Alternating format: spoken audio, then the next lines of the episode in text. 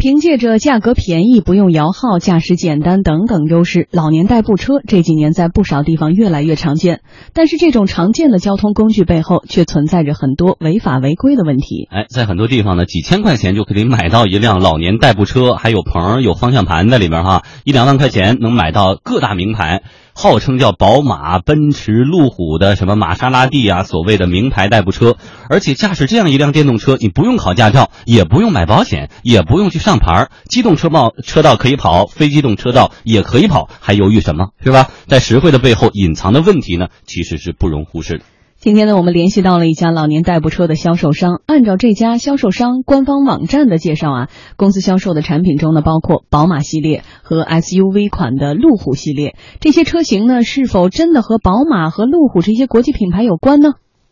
两位客服人员在解答我们的疑问的时候是这么回答的：就是说车型的样子和它是差不多的，不是说是宝马公司出的，不是那种的。我们现在是从九千八起步，就是一万多的、两万多的咱都有。这个的话是暂时不需要的。如果说是新能源车的情况下，那需要驾照，需要上牌照。但是这个代步车是不需要的。保险这个是您自愿的，您想上就上，不上的话就算。反正我开的情况下，我是在非机动车道和机动车道这两个上边。嗯，我们只是外形跟宝马那个有点像，但真的不是宝马公司出的。这个解答呢，还算是非常的诚实哈。那么，北京市中文律师事务所律师李斌进一步解释说，这种傍大牌的老年代步车不仅违反了道路交通法的相关规定，而且是存在着不正当竞争行为。根据道交法的规定，它是经过登记才能够上道路行驶的。你必须得有牌照，得有行驶证。那你说完的驾驶员，你必须得有驾照啊。那这个车还必须起码得投保交强险。可是我们发现电动代步车什么都不具备。那不具备，它又是一个机动车的性质，它又没有经过登记，它就擅自上路行驶，很显然是一种交通违法行为。而且它的外观甚至于和一些非常有名的车型相似的，那可能还涉及到了一种不正当竞争行为。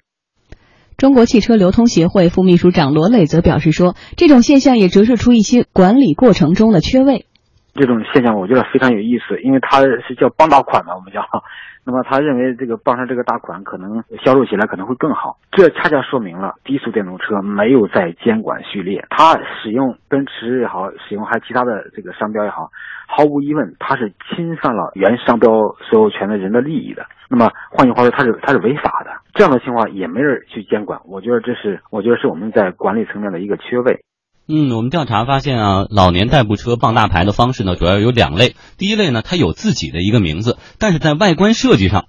这个。你乍一看就是一个小版的奔驰、宝马、路虎这些知名的品牌，是一种照猫画虎。那么第二类呢，就是在名称上采取类似谐音的模仿，比如说有的品牌叫宝马，但是那个马字呢加了一个王字旁或者加一个十字旁等等的，就是靠谐音来模仿。对我们有必要跟大家介绍一下哈，我国商标法第五十七条中明确规定，未经商标注册人许可，在同一种商品上使用与其注册商标近似的商标，或者在类似商品上使用与其注册的商标相同或者近似。商标容易导致混淆的，呃，销售侵犯注册商标专用权的商品的，均属于侵犯了注册商标专用权。但是傍大牌的做法却很受市场欢迎。有老年代步车品牌负责人告诉媒体，行业内部分企业模仿国际大牌车企制造的老年代步车这个销售啊，迎合了消费者的心理啊。傍大牌的这些老年代步车与正牌名车售价是。千差万别，但是部分消费者你买不起正牌的宝马，或者说这个呃路虎啊、奔驰啊，但是你可以买个缩小版的，长得很像的，过过瘾，这不也挺好吗？嗯，因为我在街上没见过哈，但是其实，在街上老年人这种自己开个蹦蹦的比较多。其实大小呢跟蹦蹦差不多，但是把三个轮改成四个轮，而且里边呢这个横把改成的是这个方向盘。对，而且它很简单，就是有前进档、有后退档，然后一个刹车、一个油门、一个方向盘。我看有的还有的一个小电扇啊，这个这个可能价格低一些。对，那么条件好一点，可能还有空调。我就是它，但是第一排也就是一个人坐，后一排呢可能挤挤能坐两个人。其实主要是接孩子。就老年人接孩子就图个方便，说白了，为什么这个老年代步车这个市场这么火呢？就是而且我看到，呃，一些城市它这个增长率达到了百分之五十多，所以说是这种快速的发展。为什么呢？这种需求很大，需求很大，因为现在基本上就是接孩子的话，以老年人这个群体为主。那么如果说学校离家这个距离又比较远，比如说四五公里以上的话，那可能有这么一个小碰门的话，老年代步车的话，它可能就相对比较方便一千块钱，特别是冬天，对吧？冬天又比较冷，呃，然后呢又呃天气不好的情况下，哎，它全封闭，孩子们呢保温性也会好一些。对。但是呢，我觉得最大的问题在哪呢？就是四个问题。第一个问题就是市场的乱象，刚才我们也谈到了，比附这种知名的品牌，嗯还有就是这种安全的隐患，这是最大的问题啊，就是执法的难题和交通的这种困扰。这些问题的话，如果说我们不解决的话，我觉得其实最大的问题还是这个安全性的问题。因为老年人的话，他这个呢很简单，你也不用考个嗯驾照不用不用上牌儿不用上牌儿然后不用拿证，你就可以随便随随便便就可以上路了。对，而且老年人呢，这基本上就是可能腿脚不是很方便，但是呢，到那个岁数，眼睛可能也不太好使，所以说经常会，我觉得特别担心这个事儿。我经常看到路上很多这老年人开这个老年代步车，有时候也是啊横冲，直也是横冲直撞的那种感觉，但是真的是替他们捏一把汗哎，。我们家楼下就有这么一辆哈，就就很扭曲。他要么他停车是停在一个机动车乱停乱位上的，但是呢，他某一个轱辘上又锁了一个自行车的那个车锁，所以就不知道这个车的定位到底算哪种。而且，你像国家现在对于这个自行车的电动车，包括这个平衡车，都已经出台了相关的法律法规。那像这种老年代步车已经非常常见了，为什么这一块儿的监管是空白呢？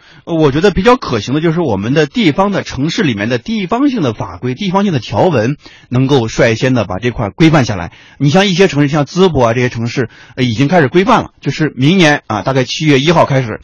划定特别的路段，这些路段你是不能上，比如长安街。你是不能上的啊，比如主干道你是不能上的，比如三环四环这主干道，你小胡同里面你可以自己去穿，但是这个主干道上你最好就不要上了，上的话呢确实危险系数比较大啊，或者比如高速你肯定就不能上了，就是一些划定的区域和规定的路段你是不能上的。同时的话，我觉得就如果说规范的话，不管是交警部门还是交通管理部门，应该去共同来担当这个事儿。你要交警他执法的话，他就管你这个车上不上牌的问题，还有就是你这个有没有证的问题。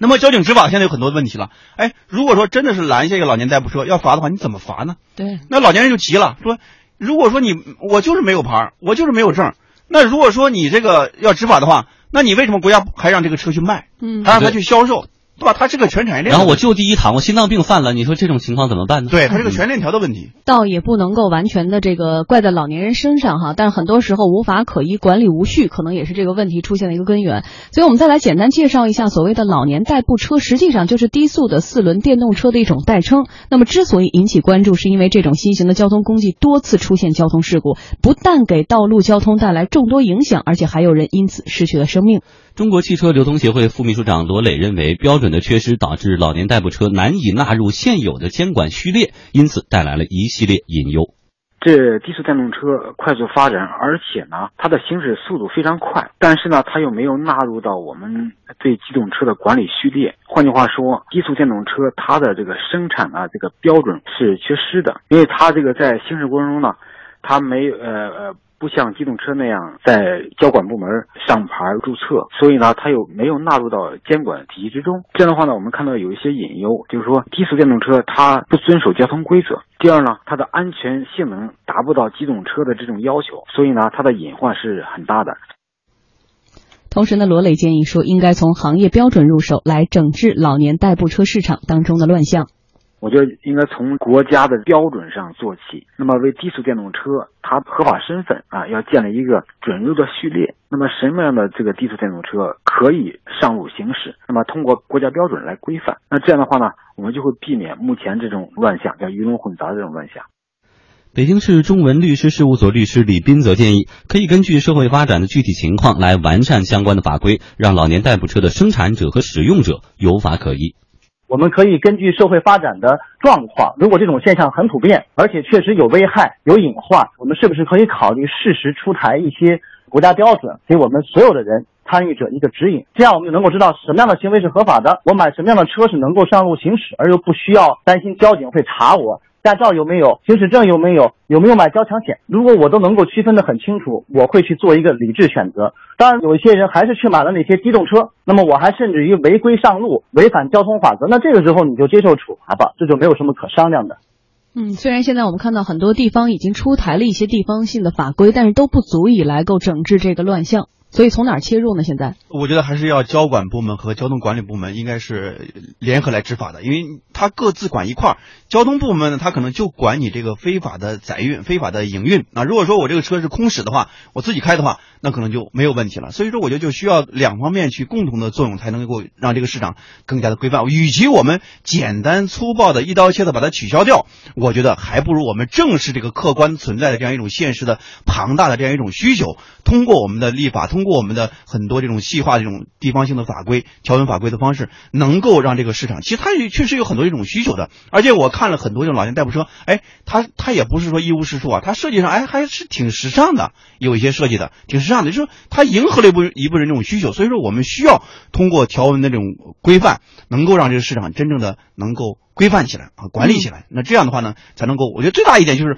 保障老年人群体的安全，对，然后他们的权益。其实，在二零一二年到二零零一三年时候，那个时候的我们三幺五的晚会上，已经连续两三次，当时提醒，就作为消费这种警示嘛，说老年代步车其实存在很多这种安全的隐患。你看到现在为止，已经又是将近四年多的时间过去了，我觉得这个问题真的是需要引起我们的高度的重视。我们先从地方性的法规开始，先划定一些规定的路段，然后给他解决身份认同的问题，给他上牌。然后进行规范。